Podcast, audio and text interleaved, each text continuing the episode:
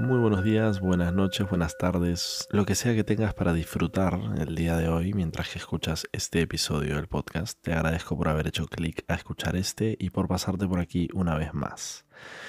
Bienvenido y bienvenida a este espacio para cuestionarte, para reflexionar, para entenderte un poco mejor cada vez. Y justo yo me estoy conociendo cada vez más. Y siento que en los últimos meses, quizás semanas en los que llevo pensando, me he dado cuenta de que no conocemos nada, no sabemos nada en realidad. Muchísimas de las cosas en las que nos basamos para actuar, vivir y tomar decisiones y ejecutar tareas en el día a día son inventadas por el ser humano, como el tiempo, como los días, el calendario, los días de la semana, etc. Y siento que eso mismo me llevó a pensar en que no nos conocemos, en que simplemente no conozco a las otras personas. Siento que eso me libera para poder, cada vez que interactúo, que converso con alguien, poder estar tranquilo, en paz y sobre todo presente, verdaderamente prestarle atención y no juzgarlo o basarme en la idea que tengo de esa persona, de creer conocerla, de creer saber cómo es o cómo no es. Porque creo que si ni siquiera nos conocemos del todo a nosotros mismos, ¿cómo es posible que fuéramos a conocer verdaderamente a alguien? Entonces, por eso creo que este podcast y la mayoría del contenido que creo se basa en transmitir esas emociones de reflexión, de introspección, de encontrarse con uno mismo, de tocar fondo pero interiormente, de manera profunda, de manera espiritual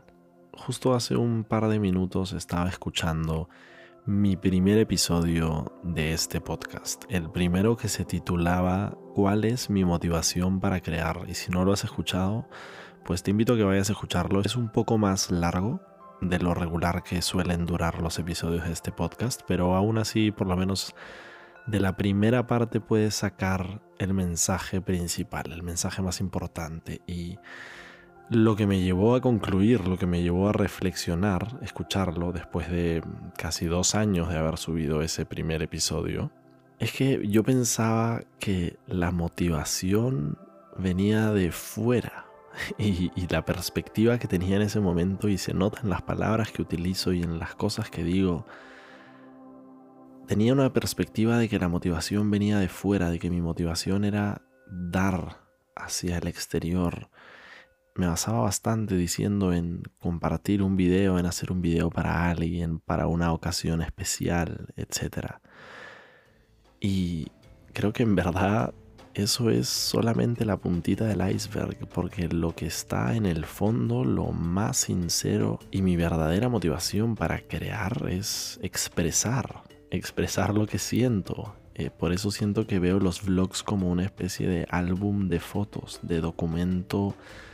de bitácora personal para compartir experiencias, recuerdos, experimentos que haga con mi propia vida. Y este podcast, una manera de expresarme verbalmente, de editar con los sonidos, de utilizar esta experiencia auditiva y sensorial que siempre para mí ha sido muy especial desde que empecé a escuchar música y posteriormente conocí los videos de ASMR y las frecuencias y cómo todo eso nos impacta profundamente en el cerebro, en el cuerpo y en las emociones. Por lo que simplemente dejo este mensaje por aquí,